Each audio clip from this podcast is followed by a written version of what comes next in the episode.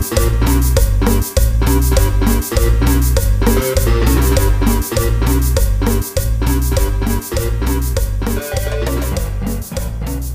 tranza banda? Estamos aquí en su podcast familiar. Los saluda el Sheva. Estoy aquí con la banda. ¿Qué tranza DJ? ¿Cómo estás, güey? ¿Qué hay, banda? ¿Cómo están? ¿Cómo les ha ido en estos días? ¿Cuál fue el último programa que les soltamos? Ah, el Día del Niño. ¿Cómo pasaron el Día del Niño? Espero que bien, felices, porque este se viene turbio. Les traemos a su invitado preferido, a alguien de la casa. ¿Cómo estás, Jerry?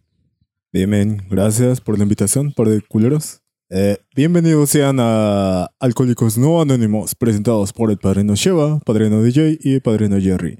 ¿Cuál va a ser el tema del día de hoy, Padrino Sheva?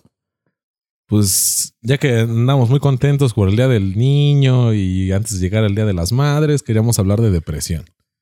Depresión en términos de lo que conocemos, si la hemos padecido y algunos momentos que pues, nos han dado ese putazo de realidad que está estañero porque te das cuenta que en Chile no vales verga. ¿Quieren empezar con algo? ¿Empiezo yo? ¿Cómo, cómo van las cartas en este pedo? Pues vamos a empezar por lo más lejano, ¿no? ¿Cuál fue su primera depresión? Me imagino que todos hemos tenido depresión. Todos hemos pasado por ese momento tan culero. Pero cuéntenos cuál es su primera depresión. A ver, Jerry, ¿cuál fue la primera vez que te sentiste así deprimido? Ah, fuck. No recuerdo si fue de secundaria o preparatoria, pero sí fue más enfocada hacia futuro. De saber que por mucho que le echara huevos a, a lo que sea que quisiera estudiar, no iba a determinar que tuviera un futuro fácil o mm, pudiente, no, ni siquiera pudiente, algo que se pudiera conllevar fácilmente. Sí, que no tenías nada asegurado, ¿no? Exactamente, que, que un que dices, papel bueno, no- termino, termino esta madre, el- termino la universidad, me titulo y ya después de ahí, pues ya mi vida está hecha.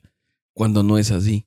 Sí, de hecho, alguna vez lo llegué a platicar con el papá de uno de nuestros compas, el papá del guapo, eh, que él nos decía, no, pues es que chavos, apúrense, bueno, échenle ganas a terminar su carrera y demás. Digo, señor, con todo respeto, no puede comparar las oportunidades que usted tuvo de terminar la carrera a como está actualmente porque es más competido. Entonces, actualmente ya se va más referido al tener la palanca.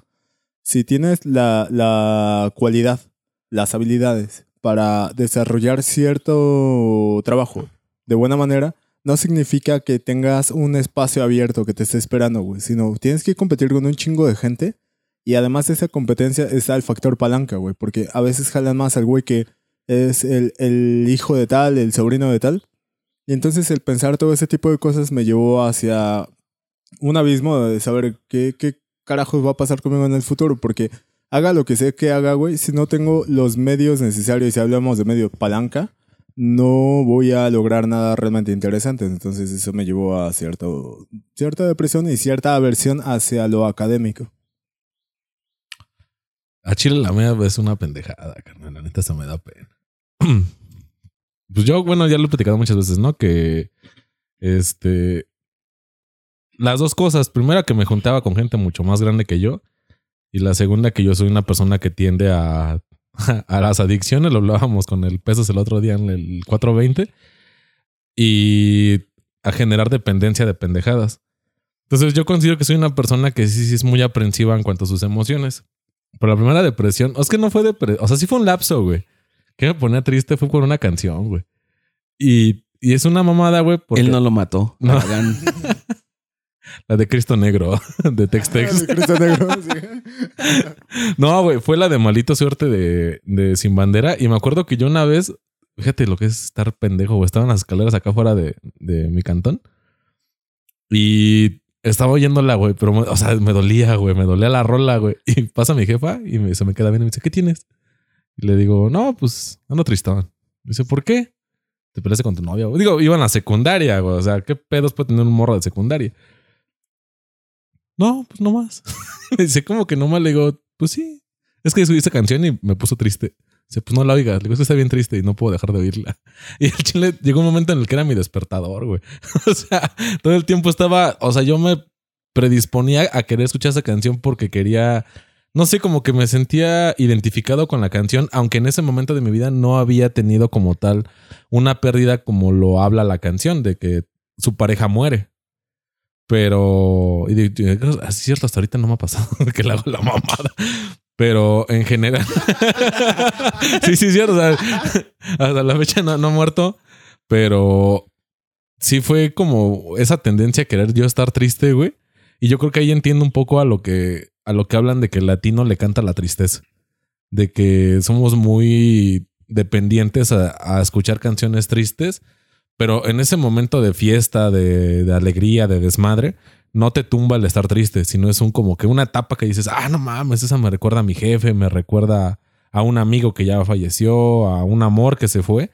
Le canto y luego sigo en la peda y sigo echando desmadre y me sigo divirtiendo. O luego de ahí viene el declive de que te empiezas a, a desconectar y el día sabes cómo me pongo, para qué me invitan. Pero te pones hasta el huevo, güey, y, y sacas tus sentimientos, sacas tu emoción. Y yo creo que, o sea, a partir de esa canción yo entendí mucho esa, ese sentimiento y creo que principalmente fue el hecho de que yo hasta ese momento se me hacía una pendejada llorarle a una... Yo, yo decía mi machismo opresor lomo plateado que para qué le llorabas a una vieja. Y un compa me dijo, güey, pues cuando te llegue te vas a acordar de mí. Y ya digo, hasta la fecha es un consejo que, que, que recuerdo mucho de ese perro, güey. Que, que siempre decías que requieres a esa persona, güey. Y ahorita que ya no la tienes, pues te acuerdas, ¿no? De los momentos que tuviste con ella. Entonces yo en ese momento no lo tenía, pero sí tenía ese sentimiento como de, sentirme tristón, güey, de sentir, chale, vale verga, güey. Y digo, yo lo buscaba, güey, o sea, porque realmente yo buscaba la rola, yo la ponía y la ponía y la ponía, güey. Pero creo que ese fue mi momento, mi primer momento de depresión en mi vida. ¿Tú, DJ? Pues yo recuerdo así la primera vez que me deprimí mucho. He de haber tenido unos 8, 9 años a lo mejor. Ah, no te pases de Estaba muy, muy niño. Cuando todo pasó de repente un día que estaba, me acuerdo mucho del momento porque yo estaba jugando con un amigo PlayStation. Era mi PlayStation, el 1. Y estábamos jugando como jugábamos, solíamos jugar siempre. Lo invité, le dije, vente, vamos a jugar. Y me acuerdo del juego que pues era así, no era triste el juego, pero era un escenario en el que estaba lloviendo. Y era todo el cielo gris y sí me sentí triste y empecé a pensar pues cosas que a lo mejor a esa edad no tenías que pensar, ¿no? Yo estaba pensando pues en, en la vida en sí. Me acuerdo mucho que me empecé a poner triste porque porque yo sabía que toda, todos mis familiares o no sé, la gente que era de mi familia pues eran mayores que yo y que tenía esa idea de que ellos iban a morir antes que yo. Entonces eso me empezó a deprimir demasiado. Yo me aventé en una etapa muy triste en ese entonces en que de repente pues, me sentaba y me ponía a llorar yo solo, güey. Porque sabía que mis papás, mis tíos, mis abuelos se iban a morir antes que yo y que iba a ser yo solo. Porque en ese momento pues eras tú solo contra la vida, güey. Y casi siempre es así, ¿no? Que te quedas al final solo. Pero pues yo tenía 8 o 9 años, güey. No dimensionas pues el tamaño real de lo que son los problemas. Y me costó mucho tiempo comenzar a aprender pues, que el hecho de morir es algo natural y que va a pasar en todos. Pero yo en ese tiempo me sentía devastado de decir, bueno, hoy está mi mamá y mi papá y mis tíos, mis abuelos y toda la gente que yo quiero conmigo. Pero ¿qué va a pasar cuando ellos se vayan? O sea, no digo que se vayan todos de golpe, pero uno a uno se van a ir yendo y ¿qué voy a hacer yo? O sea, esa seguridad que te da tu familia, ese, digamos, esa, ese bienestar, esa, esa buena vida que llevas en ese momento, no la dimensionas. O sea, no sabes realmente lo que estás viviendo. Y yo me puse a pensar en eso. Y entonces a mí me afectó demasiado el hecho de pensar que el día de mañana pues, me iba a quedar solo, que ya no iban a estar mis papás, mis abuelos, ya no iba a haber nadie acompañándome o asesorándome en todo este proceso de la vida. ¿Y qué iba a hacer yo cuando estuviera solo? Y entonces eso me deprimía demasiado. Me acuerdo que hasta en ese momento le dije a mi amigo, ¿sabes qué? Pues ya. Llevábamos como 10, 15 minutos jugando y le dije, ya, ya vete a tu casa, güey. Pinche, pinche mono culo, güey. morro chance como para llegar dos horas después y tú ya, ya, morro al chile, vele poniendo ruedas. Que me voy a poner a llorar. Pero sí, o sea, en ese momento me entró una desesperación muy grande, mucha ansiedad de saber que pues, la vida no era lo bonito que creía en ese momento, de, de, pues, nada más vives el momento y pues, a lo que vaya viniendo, pues, como vaya pasando, sino que ya me puse a pensar en el detrás, en lo que iba a pasar y las muertes, sabemos que la muerte es algo muy sombrío y algo muy pesado en nuestras vidas. Y yo ya lo tenía presente. Entonces sí le dije a mi amigo, ¿sabes qué? Pues ya, aquí quedó, nos vemos otro día.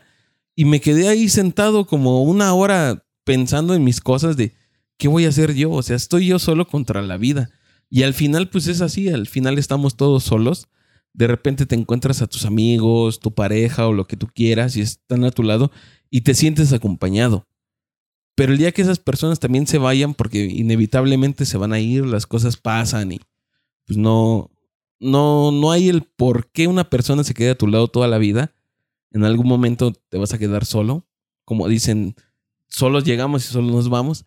Entonces, eso me aterró demasiado. Yo no pensaba ni en pareja, ni en amigos, ni en nada. Solo pensaba en mi familia.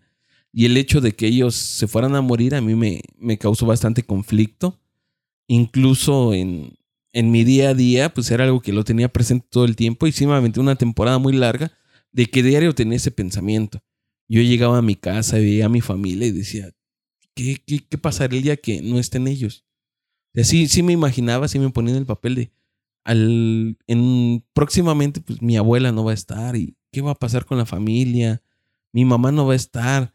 O sea, el día de mañana que yo quiera, pues no sé, llegar a contarle algo o simplemente el hecho de que esté ahí, que tú sabes que está ahí, que ya no sientas eso, se me hacía muy pesado.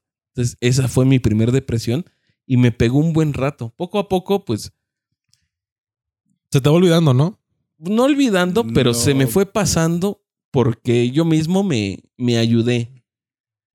Yo veía gente en la televisión y veía, pues, sí es algo tal vez muy pendejo de decir, ah, pues es que la gente en la televisión se ve muy feliz todo el tiempo, ¿no? O sea, ¿por qué ellos no están como yo estoy ahorita pensando en la muerte de los demás?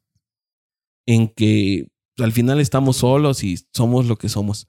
¿Por qué ellos no están así? ¿Por qué ellos sí están riendo, divirtiéndose? Y, entendí que pues, el sentido de la vida es ese, ¿no? Cargar con el peso de que los demás van a morir, pero tú continuar con tu vida. Entonces, ese flashazo, ese, ese cambio me llegó muy pronto a mí. Te, te digo, tenía como 8 o 9 años, estaba muy chico, cuando aprendí realmente que pues, es inevitable el hecho de que se vayan más personas y lo mejor que puedes hacer es continuar con tu vida. Y eso fue lo que me ayudó mucho a mí. Con eso superé ese- esa etapa de depresión que fue la primera que tuve en mi vida.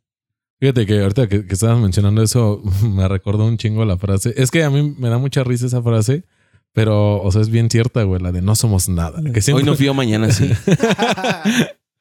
este, la de no somos nada, porque esa por lo general se aplica en velorios, ¿no? En funerales de que no, no somos nada. Y, y estaban todos tristones y es que no somos nada, no te llevas nada de lo que tú construiste, de lo que tú hiciste. Y esa frase, al menos aquí en el cantón, pues, se tiene como como hacer un chiste corto de algo triste.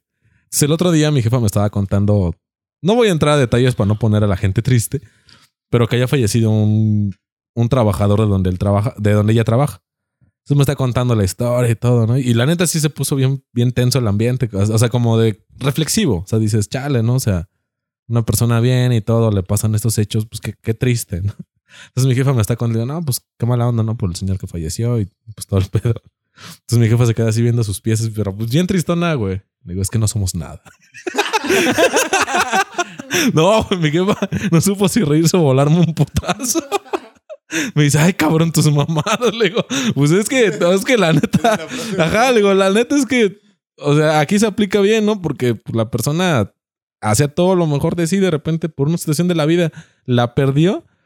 Ahora, o sea, tú te sientes triste siendo su conocido. Imagínate su esposo, imagínate sus hijos. no, sé, no familia, sé si sí, los güey. tenía, pero pues imagínate, o su mamá, si es que todavía viva la señora.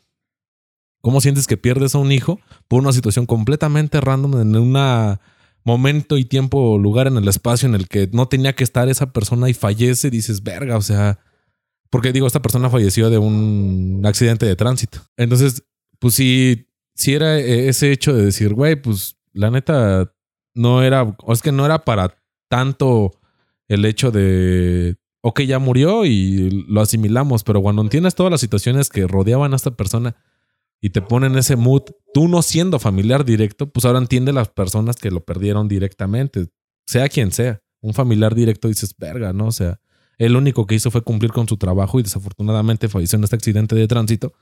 Y pues ya, ¿qué haces, carnal? O sea, hay no, no, tus planes de vida, tus cosas, tus proyectos a futuro, te das cuenta que no valen verga, güey. Y, y yo creo que también en esas muertes tan repentinas es cuando te entra este, este vacío que menciona DJ y el no mames, o sea, realmente, pues cualquier persona puede morir en cualquier instante, aunque Riz lo dice, ¿no? si soy joven, ¿cómo voy a morir?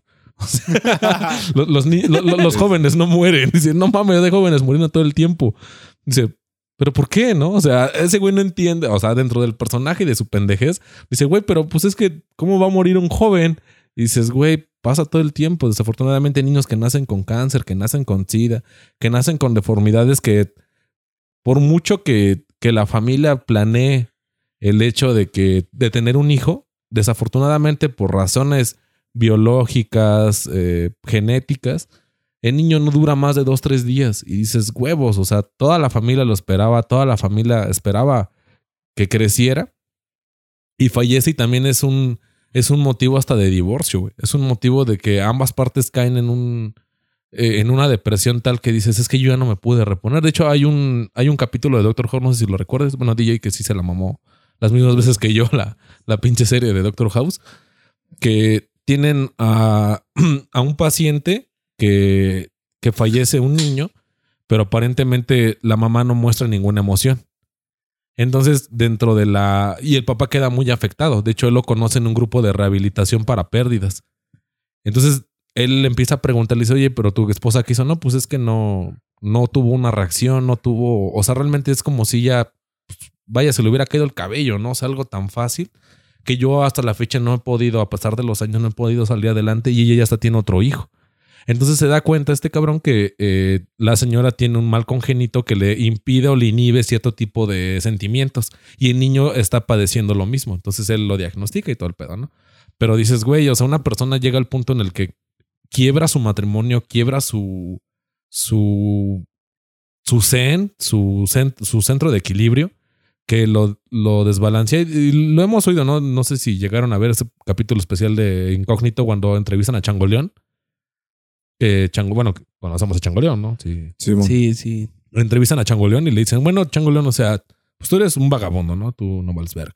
Pero qué pedo, de antes de eso, ajá, antes de eso, ¿qué eras, güey? Dice, no, pues yo era catedrático de la UNAM. Dices, no mames, a ver qué hiciste, ¿no, güey?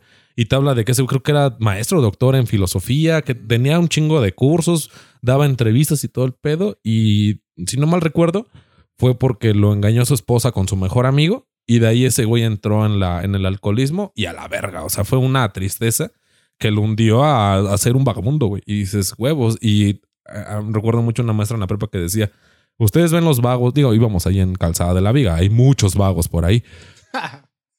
Incluido uno que tiene aquí el micrófono. Ah, caray, ¿quién será? Pero decía, tú no sabes la situación que tenga esa persona. Eh, casi el 70, 80% de los vagabundos son personas que tuvieron algún problema mental de niños que no supieron administrar sus papás y los dejaron libres. Es- Esquizofrenia, depresión en algún momento, estrés demasiado que los papás mejor se evitaron de pedos o no estaban listos sus papás para mantener un niño de esos y lo dejaron libre y, y esos son los vagabundos.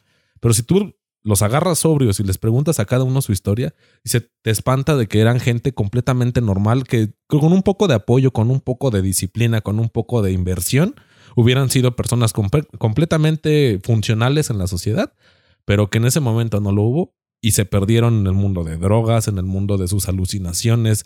No hubo un algo que los contuviera para que pudieran salir adelante sus demás habilidades. Sí, y eso, es- eso está bien cabrón, güey. Sí, de hecho, ahora que cuentas eso, me viene a la mente comparado a Changoleón, que en teoría fue una infidelidad con, con su mejor amigo. Eh, me viene a la mente, alguna vez, bueno, 2012, más o menos por ahí, había una banda que me gustaba mucho, una banda española, que eran la Gay. pinche banda así, magna. Y de repente se separan. Y fue, ah, chis, ¿qué pasó? Según todos se llevaban bien y todo el pedo. Ya posteriormente salió a relucir que el guitarrista se le robó la novia al vocalista. ¿Y cómo va el enfoque de el mismo tipo de situación donde tu mejor amigo te roba a, tu novia? Pero aquí el enfoque, eh, este güey, el vocalista, que fue el que le robó a la novia, eh, en lugar de hundirse de, lleno al vicio, eh, se puso a, escribir unas canciones, entre ellas una que dice que ya no va a haber nada más para ella, y enfocó su sentimiento negativo al arte. Y eso también a veces es lo que dices, falta tal vez como el, el que estas personas con estos sentimientos negativos lo canalicen hacia algo que les pueda servir, porque al final de cuentas ese güey le sirvió. O sea, Yo creo que el mayor exponente en ese, en ese ámbito en específico creo que es Van Gogh, ¿no? O sea, que este güey tiene una depresión porque se enamoró de su prima hermana, que obviamente no podía o no debía estar con ella, y a partir de él fue que se mutila y empieza, bueno, ya, ya era artista, pero lo, lo traslada a la pintura, al arte, o sea, esa canalización que tú mencionas es, dices, bueno, o sea, él, él no se perdió en droga, no se perdió en adicciones, sino él se enfocó a, a crear algo con, con ese dolor, con ese sentimiento. No sé si recuerdes, bueno, al menos tú, DJ, porque este pendejo no lo ha visto, la de Sangre por Sangre, la película. Simón. ¿Ves cuando muere Cruzito, el hermano de, de Paco y del otro pendejo, de Cruz? Ah, sí. Ves que ese güey pinta de una manera y a partir de que muere empieza a pintar cosas muy oscuras, muy negras. Y llega un punto en el que cuando le reclama, bueno, que llega Paco otra vez a encontrar a su hermano porque, bueno, vean la película, pero llega un, llega un punto en el que en el que llega y le dice es que tú estás haciendo o lucrando con la muerte de mi hermano, o sea, también y prácticamente tú lo mataste, no mames. Y le dice, güey, bueno, o sea, yo la cagué, yo ya pagué mi pecado, pero tú sabes yo cuánto quería ese cabrón. Dice, incluso porque eran, eran tres hermanos. Era uno menor que fue el que falleció, los otros dos. Y dice, tú sabes que el vato te buscaba más a ti, el, el niño te buscaba más a ti, tú lo mandabas a la verga porque era inferior a ti y yo siempre lo jalé. Dice, entonces yo estoy representando mi dolor y mi, mi sentimiento en mi pintura, que es lo que sé hacer. O sea, y yo, y, y era, o sea, bueno, el, el cuadro, el retrato, sí se ve muy lúgubre porque está el niño muerto, hay una calavera, de hecho, todo es como entre azul y negro la, la pintura. Pero dices, güey, pues tú estás canalizando ese dolor eh, de esa manera algo que tú puedas expresar y que la gente lo, lo entienda. Pero también cambia el enfoque dependiendo de la persona. Ahorita pusimos en contexto una persona real, que es el cantante de- de esta banda, y el personaje de esta película, pero también está el contra, donde está una persona que está muy allegada al arte y a pesar de eso no pudo ser eh, lo suficiente capaz, suficientemente capaz de trasladar ese dolor al arte. Sí, ¿no? Que es Edgar Allan Poe. Edgar Allan Poe, eh, su historia, se casó con su prima de 14 años, creo que ese güey tenía 26 años y posteriormente ella muere de tuberculosis. Y bueno, básicamente su historia de Edgar Allan Poe que termina muriendo como un desconocido, güey. Como el patito feo y post-mortem, posterior a que muere, ya es cuando empieza a tomar fama, güey. Sí. Pero ese güey era una persona pegada al arte y a pesar de todo eso no pudo, a pesar de, trasladado, de trasladar su dolor hacia el arte, no pudo ser capaz de tener, eh, de, de mantenerse consciente. Estable. Más que estable, consciente es estable. Se, se tiró a, creo que murió de alcoholismo. Bueno, ya murió olvidado, mal pedo por, por, por alcoholismo. Y entonces también ahí es donde está la cosa que también depende de cada persona. Cómo transfiere su dolor, cómo la canaliza, cómo es capaz de sobrellevarlo. Y algunas personas que por mucho que tengan las herramientas, no son capaces de superarlo.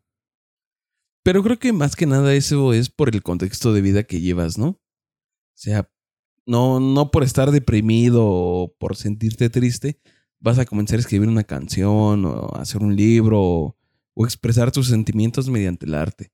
O sea, si tú no eras una persona antes de esto ligada a estas artes, no lo vas a hacer.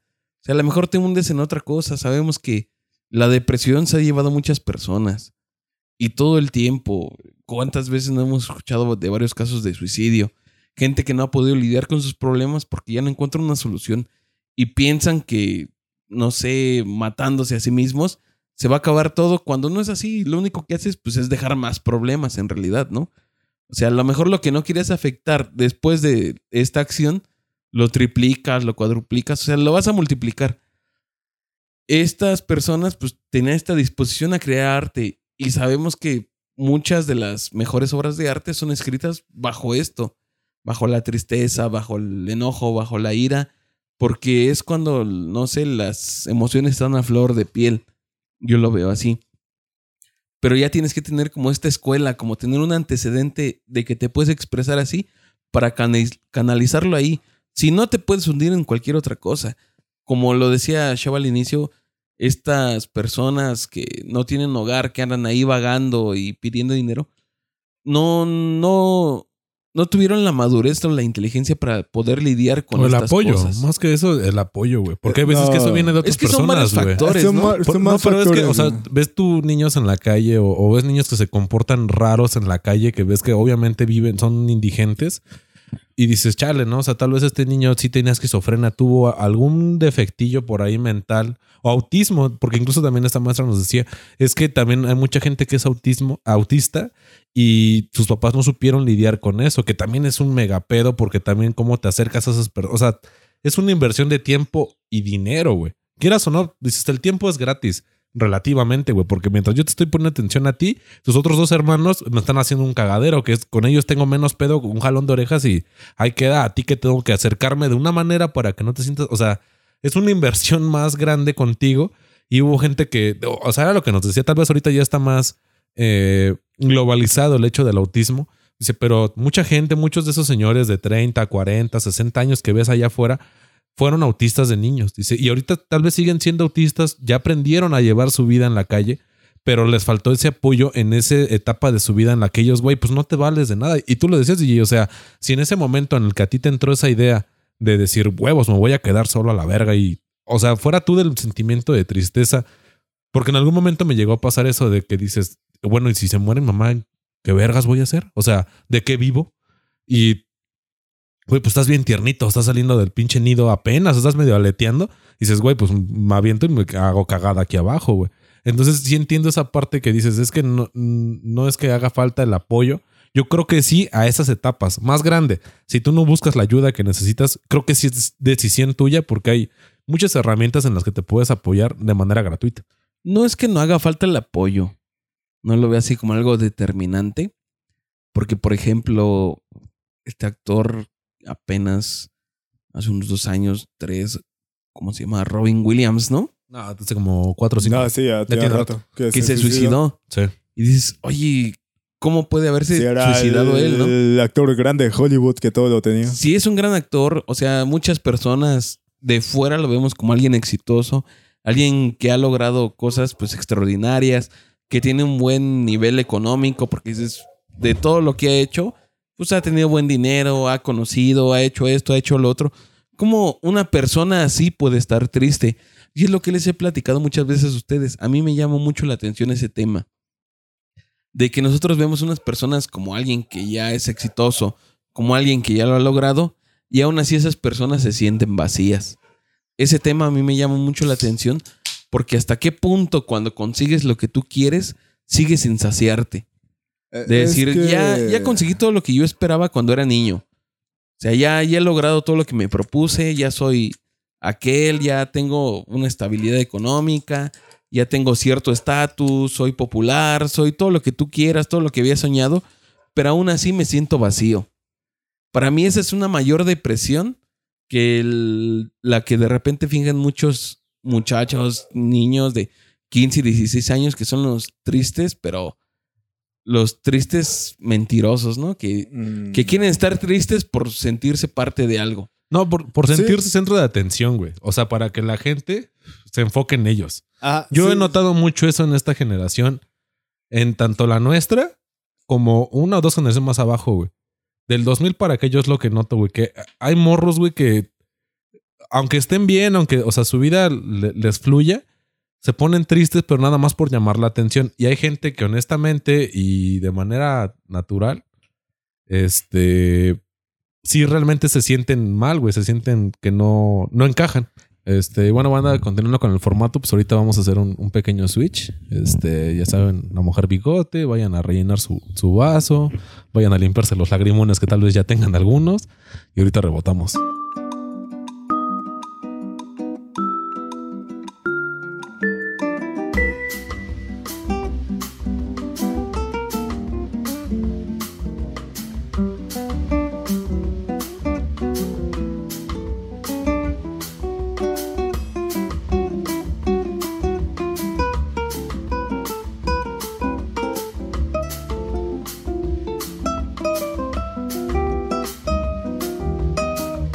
Bueno, banda, pues este, ya, espero que hayan mojado bigote y vamos a retomar el, tema. Lo que mencionabas de Robbie Williams, ¿no? O sea, sí es algo bien interesante el, el hecho de que una persona tan exitosa se, se quitara la vida de esa manera, ¿no? Bueno, pero vamos enfocados a, diferentes tipos de eh, depresión, porque sí está, hay que saber identificar en- entre los que quieren llamar la atención y los que realmente poseen eh, la, la depresión como tal. Y creo que en el caso de Robin Williams es algo muy sabido que en, el aspecto de actores, eh, si lleva una vida muy vacía, güey. Siempre es como las apariencias nada más. Y ya lo, lo demás como que queda a segundo plano. Y siempre entre ellos ha sido eh, el aparentar, aparentar, aparentar. Y lo vemos con este Will Smith, con su mujer Yada. eh, lo vemos con el que es Jack Sparrow, ¿cómo se llama? Con este. Johnny Depp. Johnny Depp y A- Amber Heard. Ajá. que, o sea, tienen una vida problemática y eh, se trasladó ya hacia a un aspecto público y ya te das cuenta de toda la mierda que traen detrás. O sea, un- uno generalmente está como viéndolos como los ídolos, los grandes, los que no pueden tener ningún problema porque tienen todo el dinero del mundo y demás. Pero a pesar de eso, te das cuenta que el dinero no, no es algo que sea que llene a la gente realmente, porque siguen teniendo problemas eh, emocionales, este, incluso financieros, que es lo cagado. Dices, no mames, tiene un chingo de oro y aún así tienen problemas financieros. Eh, creo que la depresión no, no va arraigada hacia cierto ¿Elemento? ámbito social de, de economía. De si eres pobre o eres rico, no. Realmente la depresión es algo con lo que creo que muchas personas cargan y no nada más la depresión porque a veces va ligada con ansiedad. Por ejemplo, lo que narraba DJ. A veces se, se liga el pedo a que muchas veces estás sobrepensando las cosas. De que si Ah, sobrepiensas demasiado el... De hecho, ese es el, el tema, ¿no? Que si piensas demasiado en el pasado es depresión y si piensas demasiado en el futuro es estrés. O ansiedad. Ah, perdón, ansiedad. Sí, que a, a- a muchas veces creo que la depresión viene enfocada hacia sobrepensar las cosas a futuro. De cosas que sabemos que en cierto momento va a llegar a pasar, porque tiene que llegar a pasar, güey. También me, me ha tocado el estar pensando, wow, ¿qué, qué va a ser de mi vida el día que mi papá, que mi mamá no esté? ¿Cómo, ¿Cómo voy a poder llevar mi vida sin ellos? Y sin embargo, veo a mis papás que ya perdieron a, a, sus papás. Y a pesar de que llevan cierta tristeza dentro de ellos, siguen adelante. Y es como también un, ef- un ejemplo a seguir. De decir, pues es que la vida todavía se puede, güey. O sea, todavía hay más por qué jalar, güey. En, en el caso de ellos es por hijos. En nuestro caso, pues lo veo complicado porque a, a Chile yo no quiero tener hijos. Pero sí, siempre, hombres no se puede. Por eso te los tragas, Jerry, también tú no mames. Por eso le haces caballito. Sie- siempre hay algo como por lo que luchar, pero a veces perdemos el, el camino, güey, de, de decir, no, pues la verdad sí, ya quisiera nada más zafarme de ese pedo y sabes qué, adiós, güey, me tiro del metro, me, me aviento el edificio, no sé. Muchas veces pasan esos pensamientos en tu mente. Pero también es interesante el hecho de que, al menos a, a mí me, me causó mucha gracia un compa, porque me dice, no mames, lo vi bien sacado de pedo. Le digo, ¿qué pedo, güey? ¿Qué tienes? Me dice, no, carnal, es que me acabo de enterar que un balecito pues, de, de mi infancia se corbateó, güey. Digo, no mames, qué mal pedo, güey, pero pues cómo estuvo, ¿no? dice, no, güey, pues lo encontraron colgado de un puente ahí sobre este eh, canal de Canal del Norte. Se agarró y se colgó, güey. Se saltó y se quedó ahí colgado, güey. Ya, pues alguien lo encontró y pues ya. Y digo, no, pues qué mal pedo, ¿no, güey? Dice, sí, güey. Pero, dice ese güey, es que me extraña, carnal. Dice, yo lo vi bien, güey.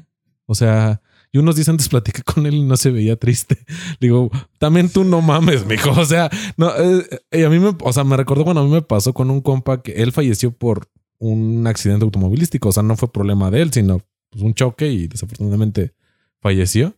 Pues yo lo vi en esa semana que falleció, lo vi, estaba ahí en su puerta y yo fui a comprar pan.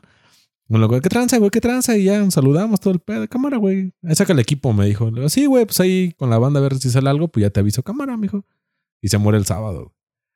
Y yo, o sea, me acuerdo cuando falleció que dije, verga, si no se veía mal. Dices, güey, no te van a avisar cuando se van a fallecer, güey. O sea, no es así como que, oye, güey, eh, o sea, abrázame, güey, porque me muero el jueves, güey. O sea, carnal, pues son cosas que pasan, cosas que tú no tienes idea de lo que está pasando esa persona en su mente, en, en su vida, que llegan a que las orilla a que no hay una mejor opción que el quitársela. Sí, y eso que- es algo muy cabrón, güey. Incluso es algo a lo que iba a referir hace rato, a saber ide- identificar entre los que quieren llamar la atención y los que realmente tienen ese problema. Que generalmente alguien que quiere llamar la atención dice, ah, estoy deprimido, y se fotos a Instagram, a Facebook, a lo que sea, hemos, y ay, no, es que me quiero matar y que la chingada. Y, eh, y luego te das la vuelta de hoja y te encuentras que uno de tus camaradas que tú lo veas bien feliz se colgó, se aventó, hizo cualquier cosa y se mató y dices, ah, chis. Generalmente la- las personas que tienen depresión no buscan ayuda, lo cual está mal. Pero sí son, son personas que siempre están cargando con cuanta mierda en la cabeza que tampoco habría que menospreciar, decir, ah, qué pendejo, qué puto, no, güey. O sea, cada quien sabe lo que carga y a veces, bueno, no, eso sí es totalmente cierto. Depende de la mentalidad de cada quien, qué tan fuerte sea su mentalidad como para saber soportar tales o cuales problemas.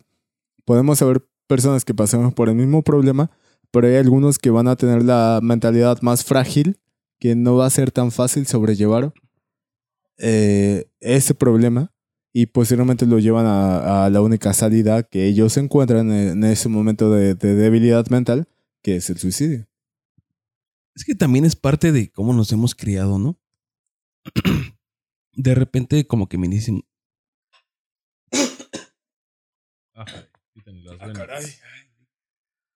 de repente, como que minimizamos el sentir de los demás, ¿no crees? Como que no se expresan o no sienten esa libertad de decir lo que sienten porque saben que los demás se van a burlar o no lo van a tomar en serio. Sí, porque alguna vez se abrieron y dijeron, ah, es una pendejada, y de ahí tienden a, a cerrarse, porque la gente siempre tiende a minimizar. Sí, es que nosotros pensamos que nuestros problemas o nuestro sentir es más grande que el de los demás. Sí. Y eso es pues, algo erróneo, ¿no? De repente llega un valedor y dice, ¿sabes qué? Pues, al Chile me siento bien mal porque mi equipo de fútbol perdió. Y dices, ah, no mames, esa mamada, ¿qué, no? O sea, hay gente con más problemas o yo tengo más problemas y no ando así de chillón como tú. Pero no sabemos pues, realmente el contexto de vida de esta persona. A lo mejor para él su equipo de fútbol pues, es lo más importante, no tiene algo más, o sea, para él es su vida. Y viene con toda la confianza de decirte, ¿sabes qué? Me siento bien mal, lo que necesito es pues, alguien que me escuche o que me dé una palmada en la espalda y me diga, no, no te preocupes, todo va a estar bien. Pero llega y te burlas de decir, ah, no mames, esa mamada que no. O sea, hay cosas más importantes por las que preocuparnos y si lo vamos escalando, siempre va a haber un problema más grande y siempre va a haber un problema menor. Pero en el momento, pues nosotros lo vemos así como, ah, no mames, ese güey es reputo. Porque lo hemos llegado a decir, "Ah, no mames, ese güey es reputo, chilla por cosas que pues, no debería de ser, ¿no? Y, y es algo muy común generalmente en las relaciones de pareja, decir, no mames, andas llorando por una vieja, ¿no? Que es lo más común entre hombres, decir, no mames, pues no. Y ahí viene la frase que es acá mítica de hay más culos, que estrellas, ¿no? estrellas. Uh, la, la. Y dices, güey, pues es su sentir. A lo mejor para él era esa persona especial y a lo mejor sí él piensa realmente que pues no va a haber nadie más y que nunca se va a volver a enamorar y que ya no va a creer en el amor. Lo, que tú me quieras decir, pero es su sentir en el momento y ese momento es muy especial. A lo mejor de aquí a dos, tres meses él ya se alivió y va a decir, ah, sí, qué pendejada, ¿no? O sea, ¿cómo pensaba que eso iba a funcionar o que ella era la mujer de mi vida? O... Pues ha pasado con todos. Todos tenemos un ex, una ex que te iba a decir, que te dijo más bien que si la dejabas iba a matar, ¿no? Y ahí anda. Pero en el momento, pues sí te preocupa, güey. En el momento dices, no mames, No, chale. ca- Calaste, pegaste en huesito, güey. O sea, sí, la neta, sí, sí sientes como esa responsabilidad de decir, chale. buñera, este. Ponle nombre, güey, al chile, porque al chile sí me cayó la pedrada.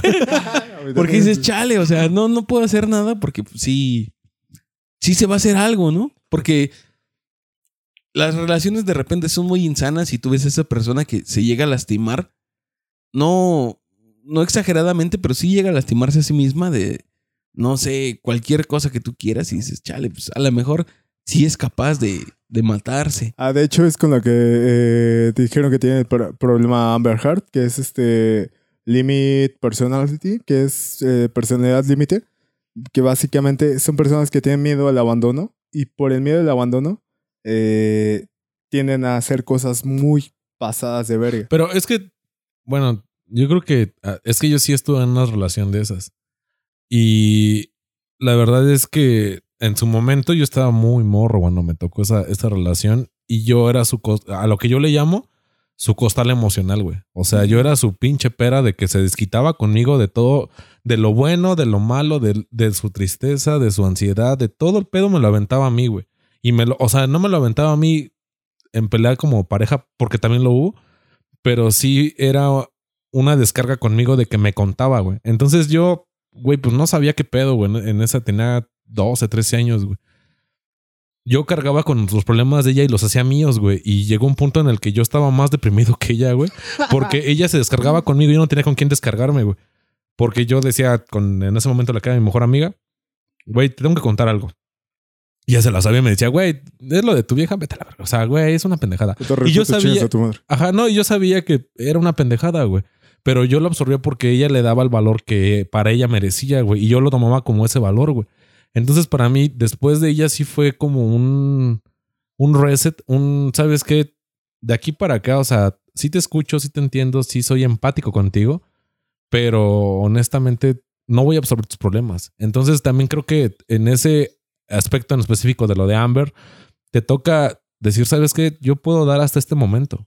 Ah, De aquí para acá, o sea, son tus problemas, sí, y te voy a apoyar, sí, pero también busca ayuda. O sea, pero eh, ves desde afuera, güey. Porque uno que no, yo estuve adentro de ese problema. Sí, yo güey. también estuve adentro y en ese momento no te das cuenta de, de- No, sí te das cuenta, de- güey, porque después me de volvió a tocar una relación similar y yo me di cuenta de ese pedo y dije, ¿sabes qué? O Ah, sea, bueno, sí está chido. Te tocó de experiencia. Ajá, me tocó ya el posterior a y dije, ok, esto ya lo viví. Y sabes que descárgate lo que yo pueda y yo cargo con mi costal hasta este punto. Y de aquí para acá, sabes que yo no sé qué decirte porque lo que te digo o es muy agresivo o no te está sirviendo. Definitivamente mi forma de pensar no te sirve a ti. Vamos a buscar ayuda, ¿no? Hay centros, lo que mencionaba hace un momento. Hay centros gratuitos, hay gente, psicólogos que en sus prácticas quieren apoyar a, la- a las personas en lo que ellos aprenden. Dices, pues vamos a buscar a esas personas. Y era un no, por lo que dice DJ. Es un no porque no quiero que alguien me ayude. Es un no porque van a hacer menos mi idea. No por esto, no por. Bueno, vamos a tocar puertas a ver cuáles abren. Y las que abran, a ver de esas cuáles te sirven, porque no todas te van a servir. Pero, eh, pero ese no va tan referido a que seas el costal de mierda, sino más bien que. No, porque me supe limitar, güey. Porque si yo lo dejaba, me hubiera cargado a la No, chingada. no, más bien que la persona tiene cierta tendencia a, a que la abandonen y por ende desarrolla este problema de miedo al abandono. Y al tener ese miedo al abandono, generalmente van a desde cosas muy dóciles a decir, ah, es que no me dejes y la chingada, lo que hace rato dijo DJ de, no, es que si me dejas me mato.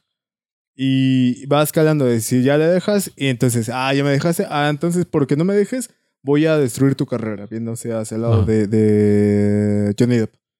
Te voy a destruir tu carrera. No, güey, pues yo te quiero dejar. No, te lo voy a destruir. Y ahí va de pendeja a, a, a, este, Presentar demandas, ¿no? Y güey, todo y sacar demandas y demás madre. Que es básicamente por el miedo al abandono, güey. Porque tiene tanto miedo que la abandonen que hace cuanto tiene por sí mismo por, para que no la abandonen, güey. Sea sacar, filtrar cuantas cosas malas ella hayas hecho tú que así nomás hayan sido referidas a ella, que trata la manera de retenerte porque no quiere que la abandones. Ahorita lo que quería hablar era. Ya les había dicho de esto de que no hay que minimizar pues, el sentir de los demás, ¿no? No. Pero hay que ponerlo del otro lado. Cuando, no sé, tienes un amigo, tienes novia, lo que sea, que viene y te cuenta cosas que realmente no son para estar así. Por ejemplo, alguien que diga, ¿sabes qué? Hoy me siento muy mal, estoy muy triste, estoy enojada porque no pasaron en la televisión mi programa favorito. O porque mi serie, el protagonista no hizo lo que tenía que hacer o lo que yo esperaba que hiciera. O sea, ¿hasta qué punto tienes que saber discernir estas cosas? Sí entiendo esta parte de no minimices los sentimientos de los demás, pero también hay una parte en que dices, oye, yo no puedo cargar con todo lo que me dices como tú platicabas hace rato, Sheva. Claro. De decir, o sea, sí, estoy aquí para apoyarte, pero no vengas a contarme que estás triste porque se te perdió tu color rosa. Porque O sea, me rompió una uña porque eso me llegó a pasar, carnal. Ajá. O sea, O sea, son un cosas me- que dices, Me hizo un hellish de 400 varos y, uff, no mames. O sea, eran las uñas que yo quería y se me rompió una y dices, uy, qué mala suerte. y sí dices, Pero ¿es no en mames. serio? Ajá. O sea, realmente sí eso te, te daña tanto Y es como que tratar de ayudar, no de reconfortar, de decirle, ay, no te preocupes, después te darás unas mejores o no sé, cualquier cosa, sino atacar el problema desde la raíz, ¿no? De decirle, sí, entiendo que pues, te dé tristeza o te sientas así, pero ¿no crees que estás exagerando un poco? Decirle, oye, te va a crecer. O sea, esas uñas que te costaron 500 pesos, las puedes recuperar en un tiempo. Hay que ser inteligentes emocionalmente para saber, pues, asesorar, apoyar a las personas. Entonces, quiero, quiero poner así en la mesa entre el, el punto en que debamos separar esto de decir, ¿sabes qué? Sí te voy a apoyar y comprendo que todo lo que tú me dices te duele, lo sientes y yo estoy ahí. El hecho de, ¿sabes qué? Estás exagerando un poco las cosas, deberíamos de relajarnos. Piensa lo mejor o valora tus sentimientos como para decir que esto te afecta demasiado cuando no debería de ser así. Bueno, pero vamos más reflejados a problemas mentales que traiga cada persona. Eh, en conciencia sabemos que. No, pero es que, pero antes de que te tiendas, es que ese güey está hablando de cuando a ti te cuentan algo y tú, ¿cómo limitas que no te afecte? Y también, o sea, no vas a limitar ni minimizar su dolor, pero decirle, güey, también entiende, papi. O sea, no es para tanto tu pedo, no, no está tan de la chingada la situación entiéndelo, razónalo y yo te ayudo a salir adelante, carnal. Pero, güey, no te tires al drama de esa manera porque tu problema no es para tirarte al drama de esa manera. Exactamente, es que viéndolo desde afuera no es tanto, pero cuando eres el que trae el problema, a veces no sabes delimitar, haces algo tan estúpido como, ay, se me rompió mi uña. Para nosotros es algo tonto, pero para esa persona es algo importante. Entonces, más que nada, saber enfocar a la persona, decirle, ¿sabes qué? Tú traes un pedo, mejor, con todo respeto, no te estoy ofendiendo ni nada, vamos a buscar un psicólogo que nos ayude. Porque es que no es tan fácil. La verdad es que no es tan fácil que tú se lo plantes a alguien así. No, Oye, ¿sabes qué? Está muy cabrón. No, Vente, vamos a buscar ayuda porque estás mal. Porque luego, luego la, la persona piensa que.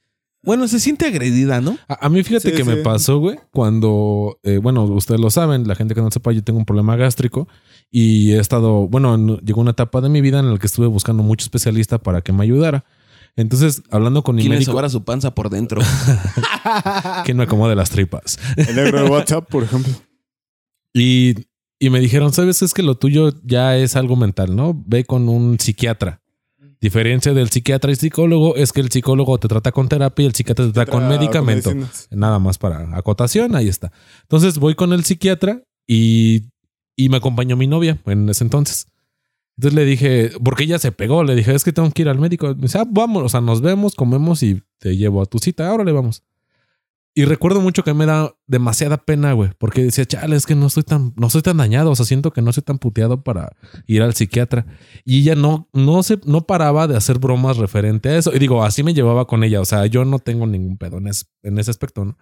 Me llevaba pesado con ella, entonces era de, sí, no hay pedo. Oh, sí, loco, así la chingada. Entonces, Entro a la terapia y se queda afuera. Me analizan todo el pedo y me dicen, bueno, tienes un estrés moderadamente alto, pero la neta, para tener tu problema, nada que ver, tómate esto durante dos, tres meses y vámonos, aquí no hay nada más que hacer.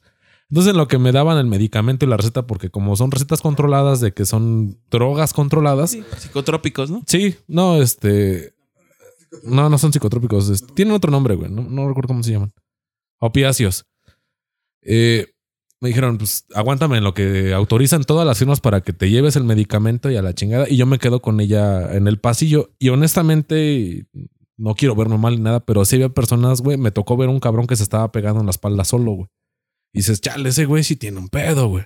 Pero, o sea, lo vi y me quedé callado. Y me dice, mira, te vas a ver así. Y yo, o sea, en buen pedo, hasta ese momento sí la para el carro. Le dije, mira, a mí cárgame la pila que tú quieras. Yo, si nos llevamos, lo que, lo que sea. Pero a esta gente no, porque esta gente realmente tiene un problema. O sea, respeta a estas personas porque están aquí por algo. No están aquí porque quieren. No quieren verse así. No quieren verse humillados por ellos mismos para que tú te rías. Le digo, nada más, porfa, ten más tacto. Le digo, o dímelo bajito o mándamelo el mensaje. Yo no me quejo de eso. Pero no te burles de la persona porque la persona tú no sabes si te y lo vas a sentir más mal. O sea, también tú sé un poco más consciente y no lo digas en voz alta obviamente, pues como que no sabía si yo se lo decía como reclamo, como reflexión. O sea, no, no supo qué puso cara como de huevos, este güey ya se encabronó, ¿no? Entonces ya me dan la receta y todo. Y ya se sube y me dice, disculpa, ¿no? Si te ofendí o, o, si no supe manejar esto. Dice, pues es que para mí yo siento que no estás mal, ¿no? Y se me hace raro. Le dije, créeme, a mí se me hace igual de raro que a ti que me haya mandado para acá. Pero yo siento que tú y yo nos llevamos de una forma, ¿no? Es como cuando vas a una fiesta y, y tú y yo nos llevamos pesado. Nos llevamos a mentadas de madre, lo que tú quieras. Pero de repente llega Juanito Pérez. tercero. Ajá, ¿qué onda, güey? Y te presenta a mi compa. Y tú no te vas a llevar así de pesado con ese cábula porque tú no sabes qué pedo con ese cábula, güey. Si igual ese güey es Juan Pistolas, igual ese güey todo el barrio lo conoce, lo que sea, güey. Pero tú no te le vas a faltar respeto porque aparte estás en su casa, güey. O sea, estás donde ese güey ya tiene a lo que sea reputación, lo que tú quieras, pero tiene un respeto, güey. Un respeto que se merecen todas las personas. Le dije, yo nada más quiero eso. O sea, ya entiendo tu broma. No, para créeme, yo, o sea, yo estoy igual de Cagado de risa. que tú pero respeta a las otras personas. Tú no sabes por qué llegaron a esa situación de calle. Y por ejemplo, con ella, con esta persona específico, me tocó que le daba miedo a la gente indigente, güey. O sea, los veía y se veía una reacción como de, ah, me agarraba y me decía, aléjalo, aléjalo porque me va a hacer algo. Y las primeras veces no hubo pedo, güey, pero como a la cuarta, quinta, se me quedaban viendo los vagos así como de, ah, ¿a poco le vas a aventar huevos o cosas así porque lo decía en voz alta? Y yo un día, o sea, pasaron dos, tres veces más que se me quedaron viendo ñero y le dije, mira, lo de menos es que nos saquemos un tiro. Le dije, pero tú no sabes por qué esa persona está en esa situación de calle. O sea, yo ya sabía lo de Changolón en ese momento. Le dije, tú no sabes si esa persona, una depresión, su enfermedad mental, lo que sea, lo llevó a ese punto. Güey, o sea, ten un poco de conciencia. O sea, fíjate, o sea, tú no atribuyas de que ese güey es un vago nada más porque no supo qué hacer con su dinero o de que no le quedó de otra y dijo, "Ah, es más fácil andar de- en la calle comiendo de la basura. Le digo, tú no sabes por qué esa persona llegó a ese punto. Porfa, nada más sé más empática. Y yo siempre le decía eso, sé más empática. Y afortunada, bueno, cuando terminamos y todo, previo a que terminamos, me dijo, es que yo sí he aprendido muchas cosas de ti porque yo no, yo no veía eh, ese mundo. Yo atribuía a las personas que porque estaban, ahora sí que el, pobre es pobre porque quiere. Le digo, no es cierto. O sea, tú tienes que darte cuenta porque esa, esa persona llegó a ese momento en su vida en la que tú lo ves así. Pero no es que lo haya decidido. Tú no sabes el trasfondo que tiene esa persona, el dolor que lleva esa persona. Entonces, porfa, no juzgues antes de conocer realmente a la otra persona que tienes enfrente.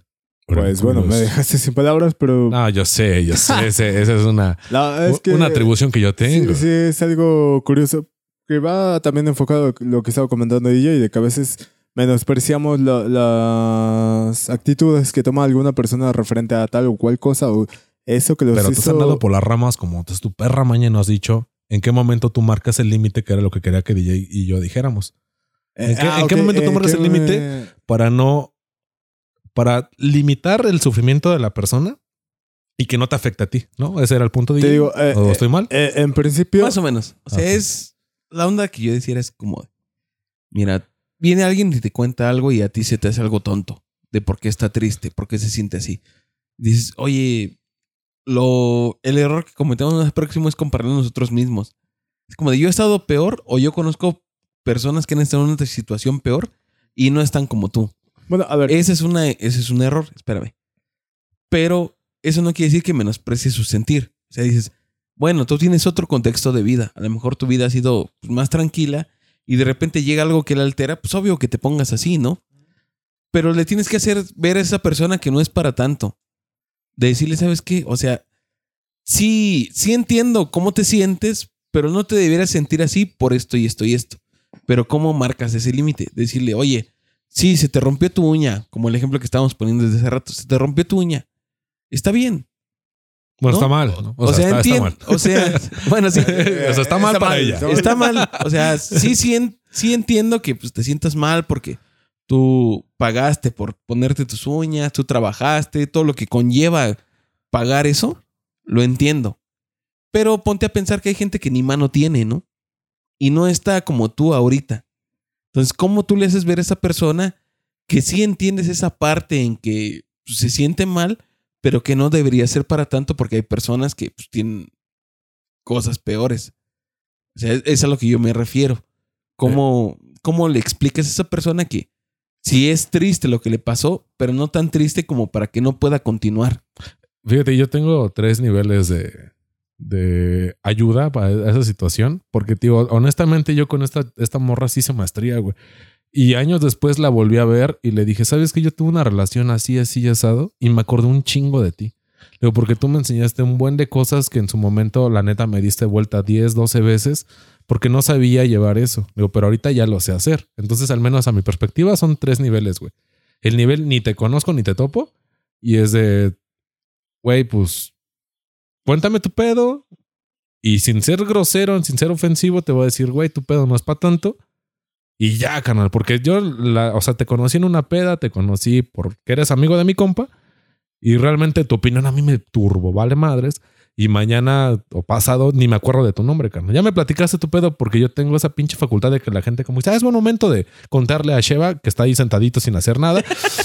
mis pedos. te lo juro, canal. Van como ocho personas que se acercan y me cuentan sus pedos y es como de, chale, canal, ya no nos viste por, por hielos. Pero va, órale, te escucho. O sea, dices, va, te escucho, güey. Y ya escucho de acá y dices, va. Qué amable, qué atento. Sí, o sea, tengo ese, esa mamada, güey. Tu don, tu maldición. Sí, güey ya le digo y realmente si lo hace o no lo hace y créeme que todas esas personas no pasan del lado negativo, el lado positivo es de que, güey, tu compa es la mamada, güey. Tráele la siguiente peda o conéctamelo, pásame su número, pásame su Facebook, pásame lo que sea, ¿no? Y me hago muy amigo de esas personas y dices, chale, yo nada más no. Entonces ahí pasas al nivel 2, güey. Ya eres mi compa. Va, platicamos tú y yo, me platicas tu pedo, me platicas tu situación y dices, va, güey, ok, ya te conozco porque obviamente yo trato de leerte lo más rápido posible de qué palabras o qué formas de decirte las cosas te embonan más a ti y que no te pueda afectar y que tú vas a entender mi punto. Te lo digo. Y si tú lo haces o no lo haces, güey, es tu pedo, carnal. Yo no me voy a meter más allá de lo que tú me acabas de contar, güey. O sea, ahí paramos el desmadre. Pero sí tengo un interés y después de que platiquemos y es como, no, voy a hablar con ella o voy a ir a la tumba tal día, cosas así después yo le pregunto, ¿qué onda? ¿Cómo estás? ¿No? ¿Cómo sigues? O pasó con una amiga que desafortunadamente su mami falleció y yo estuve con ella todo el tiempo de qué onda, cómo estás, no te sientas sola, yo te apoyo, o sea, no nada más fue el hecho de que, güey, o sea, digo, mi amiga la quiero muchísimo, pero no era ni una atracción ni sexual ni absolutamente nada, sino realmente la amistad de decirle, oye, ¿sabes qué? Pues espero que, que salgas bien, estoy aquí, ya no te, no te voy a a hostigar más de lo que tú me digas, pero quiero que tú estés bien. Y afortunadamente ella sabe que cuenta con mi apoyo hasta la fecha, pero trato de, enfocarme más. Y ya llegando al nivel 3, güey, es un, güey, yo sí me meto de lleno con ella o con él. Es amigos de años, güey. Afortunadamente creo que con ustedes he tenido esa, esa apertura tanto de mis problemas como de los suyos. Pero es un, ¿sabes qué? Mira, güey, pues vamos a hacer esto, yo te sugiero aquello. O sea, sí es una, una lectura completa, un... Mira, sé que te va a doler, sé que te voy a decir unas cosas bien ojetes, sé que te voy a decir algo que tú ya, hasta tú ya sabes, pero la neta, tú sabes que yo sí soy, güey. O sea, tú ya me conoces al grado de que tú no me vas a juzgar a mí. O sea, nosotros nos vamos a juzgar por lo que nos estamos diciendo. Y si lo quieres tomar bien, pues adelante. Si lo quieres tomar mal, carnal, pues agarra tus maletas y sácate chingada, toma, porque no. Tú y yo nos servimos como amigos. Ha pasado y y de bien o mal han hecho las cosas a lo que ellos han, considerado que era lo correcto y siguen siendo mis amigos.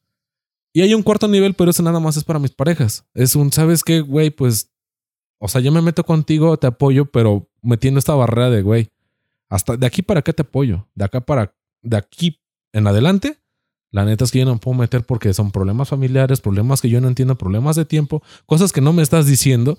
Y la verdad es que yo sí te voy a apoyar a lo que tú me cuentas, pero para meterme, para irme a pelear con tu familia, para poner caras, para justificar tus malas decisiones, la neta es que no. Entonces, digo, yo así lo asimilo, güey. Yo así lo trabajo. No sé tú qué, tú qué hagas, Jerry. E, en mi parte es más a enfoque a nivel personal, dependiendo, bueno, no va a niveles, sino más bien, ¿cómo va el, el enfoque? ¿El la pedrada? Ah, ajá, sí.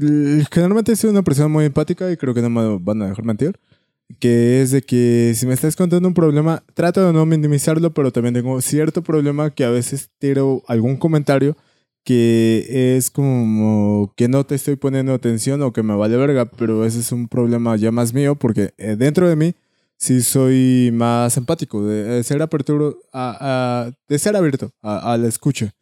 Y muchas veces la gente tiene problemas en donde nada más quiere desahogarse, güey. O sea, seas el desconocido de la peda o sea tu pareja, simplemente quiere eh, tirar su caca, güey. Ser el costal, el costal de caca. Y pues ahí estás abierto, güey, sin juzgarle, nada más decirle, "Mm". pues a veces ni siquiera decirle un consejo, es como nada más escucharle.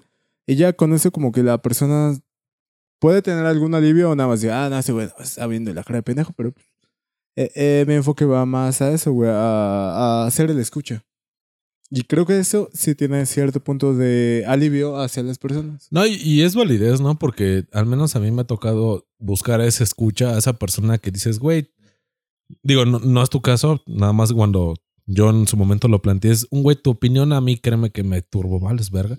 Pero yo quiero descargarme con alguien, güey. Y yo sé que a ti lo que yo te diga, tú eres tierra. O sea, en cuanto te descargue contigo toda mi pinche mala vibra, a ti te va a valer madres porque dices, chale, pues ya conozco a ese güey y sé que va a salir adelante. O sea, o sea, sé que mi opinión no vale para nada, pero lo voy a escuchar.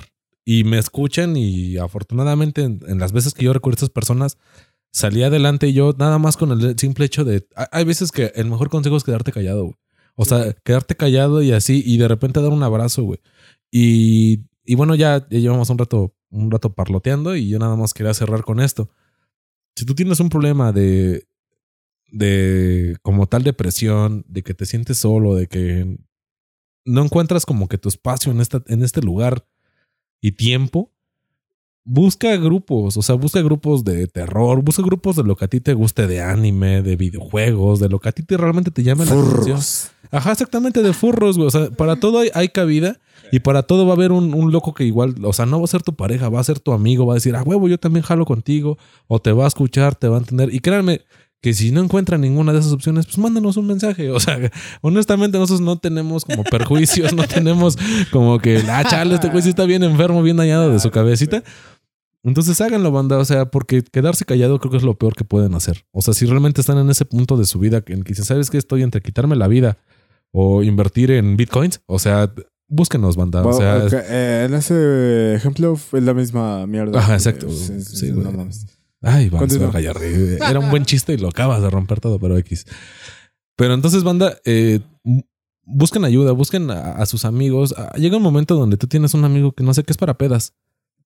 Y un día ese güey, sin citarle una peda, siéntalo y dile, ¿sabes qué, carnal? Quiero platicar contigo serio, güey. Y créeme que le va a cambiar la cara, va a cambiar su perspectiva en la amistad que ustedes llevan por algo mejor. Y, yo los invito a esa banda porque la depresión no se vence sola. Créanme, no se vence sola. Necesitan amigos, necesitan apoyo. Y en caso de que no haya con quien banda, pues mándenos un mensajito. O sea, pues como sea, siempre estamos aquí echando desmadre, siempre estamos cotorreando. Y si se puede, pues mándanos un mensaje a nuestras redes y, créanme que siempre van a tener el apoyo que, que tal vez requieren en ese momento. Nada más alguien con quien platiquen y vamos a empezar a, a hacer algo mejor, ¿no, banda? Yo nada más quiero cerrar con eso. Simón, incluso busquen así, si buscan un consejo, el consejo millonario, van con Ezra. Si nada más buscan ser escuchados conmigo, si buscan un consejo Mamador. mamador, sería con DJ. Perdón por cambiar vida. Perdón por ser ese frente de, de guerra. ese Pero bastión sí. de batalla. ah, como suena bien mamador esa palabra, ¿no? Bastión de batalla. Bastión. Bastión. Ah, cuando eres un pinche tronco feo que vas hasta delante del desmadre. No sé, Bastión Inmortal, Darius. Bueno, em, sí, en principio, pues siempre creo que hay cierto momento de relajación en conversar tus problemas con alguien más. Y bueno, eso fue todo de mi parte. ¿Qué onda contigo, DJ? Pues yo solo les quiero decir que si se sienten mal, se sienten tristes, se sienten solos, investiguen un poco acerca de la inteligencia emocional, les va a ayudar bastante. Si quieren platicar con alguien, como dijo Sheva, aquí estamos nosotros. Si sienten que no tienen nadie más, siempre hay alguien más. Y si no, mándenos un mensaje aquí. Aquí siempre les vamos a responder. Quién sabe, igual y mañana son el próximo integrante de este podcast. Sí. Entonces, Mandamos a la verga ya. pues aquí estamos para ustedes. Nos estaremos escuchando próximamente. Ya se la saben, banda. Cuídense mucho. Echen desmadre. Paz. Bye.